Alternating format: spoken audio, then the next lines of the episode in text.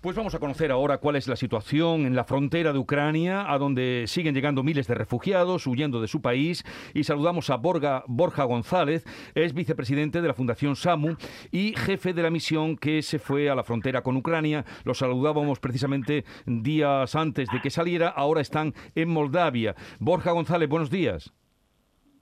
buenos días. ¿Qué se han encontrado en la frontera? Bueno, pues en la frontera nos hemos encontrado muchísimas mujeres, niños, niños muy pequeños, bebés. Nosotros atendimos un bebé de tres días de, vida que justo fue nacer, bombardearon al hospital y salieron corriendo. Ancianos, antes de ayer atendimos un infarto de un anciano con 87 años que, bueno, pues tuvimos eh, la fortuna de estar allí y lo trasladamos a un hospital. Gente cansada, agotada, mucho frío, pero aún así, en general, los, ucranianos son gente fuerte, ¿eh? No crees que, que me sorprende la fortaleza y la interés con la que con la que recibimos a estas personas y, y bueno, pues nos sentimos contentos de poder echar una mano. Eh, ¿Cómo es la, llegada a la, a la frontera? Eh, ¿Tienen que aguardar mucho? ¿Es fluido el paso? ¿Tienen que hacer esperas? Pues claro, nosotros estamos en el sur de Rumanía y justo el, tienen que cruzar el Danubio, uno de las ramas del Danubio para venir, por lo cual vienen en barcazas un poquito más grandes que las que hay en, Corea, por ejemplo, y les toca esperar varias horas, casi, si no un día completo a la intemperie con un frío aterrador, porque el frío es quizás lo que más nos ha llamado la atención, y bueno, vienen andando. Algunos sí son capaces de cruzar en coche, pero les cuesta bastante. Vienen todos con una maletita, hay gente que viene con sus pertenencias en una bolsa de basura y con sus mascotas encima y, así vienen como pueden, literalmente.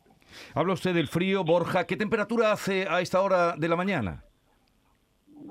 Pues nosotros no pasamos nunca de 5 grados, entre menos 4 y 5, pero con mucha humedad. Estamos en, en una zona muy húmeda, al lado del Mar Negro, y y el frío se te cala hasta los huesos y, la verdad es que es duro. Ellos vienen siempre abrigados, pero, pero aún así las esperas son complicadas. De hecho, lo primero que, que se hace con todos los desplazados al llegar es entran en una tienda, una carpa enorme, eh, que está como a unos 17 grados y se les atempera, por así decirlo. Sí, Borja, ¿qué tal? Buenos días. Hemos visto algunos casos, no sé si habréis tenido la oportunidad de encontraros, de niños que están viajando incluso solos para cruzar la, la frontera. Eh, sí, lo que pasa es que esos niños siempre hay, ten en cuenta que casi todos son madres y abuelas que acojan a cualquier niño que vean solo y a que vean desamparados y bueno, la gente en esa situación también hace piña y se ayudan unos a otros sin la menor duda. Pero sí, son familias completas, las abuelas, los nietos, las tías, casi todas mujeres. Los hombres que estamos viendo cruzar son casi todos extranjeros.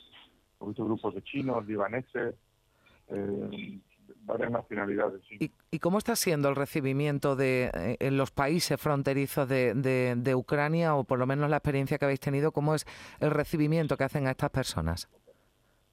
Pues la verdad es que mm, primero el gobierno rumano ha puesto un dispositivo bastante bien organizado, con seguridad, con policía, han desplegado tiendas de campaña y luego grupos de voluntarios humanos están absolutamente volcados. Hay algunas ONGs que también se encargan de todo. Se reciben, eh, lo que es o no, trailers diarios de ayuda procedentes de toda Europa, con comida, con mantas, con juguetes, con...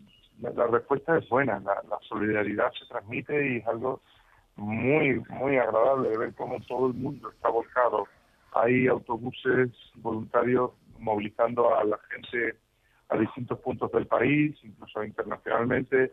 Ese, he escuchado el programa, gente que llega hasta España, pues de otros puntos de Europa llegan con una furgoneta, eh, vienen, cargan las maletas y, se van con, con estas personas eh, en cuestión de horas. No pasan mucho tiempo en la frontera una vez que cruzan.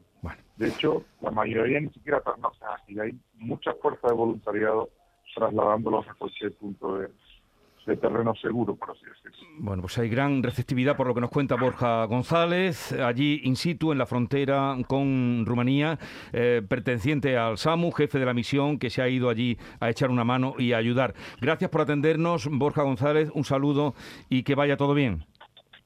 Muchísimas gracias a vosotros.